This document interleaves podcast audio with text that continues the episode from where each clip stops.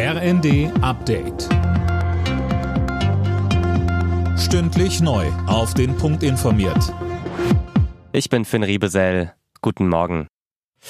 Der Einsatz der Bundeswehr in Litauen ist wichtiger denn je. Das hat Verteidigungsminister Pistorius zu Beginn seines Besuchs des Bundeswehrkontingents dort erklärt und den Soldaten für ihren Einsatz gedankt.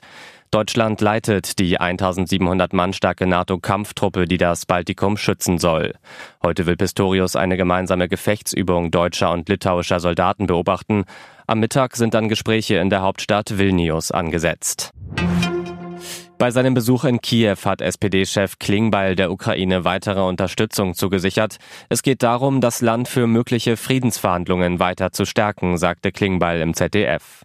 Allerdings könne nur einer den Krieg beenden, und das sei Russlands Präsident Putin.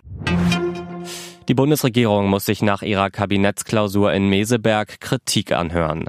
Die Opposition meint, das Ganze war nur eine Therapiesitzung für die Ampel und zentrale Reformprojekte, wie beispielsweise die Kindergrundsicherung, werden nicht umgesetzt oder blockiert.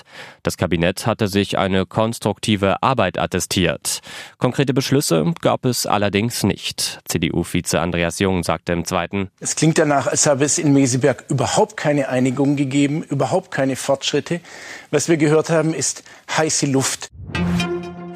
Heute ist Equal Pay Day, der Tag, der den Lohnunterschied von Frauen und Männern aufzeigen soll.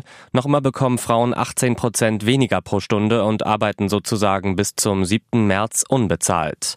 Das liegt unter anderem daran, dass Frauen häufiger in weniger gut bezahlten Branchen arbeiten. Alle Nachrichten auf rnd.de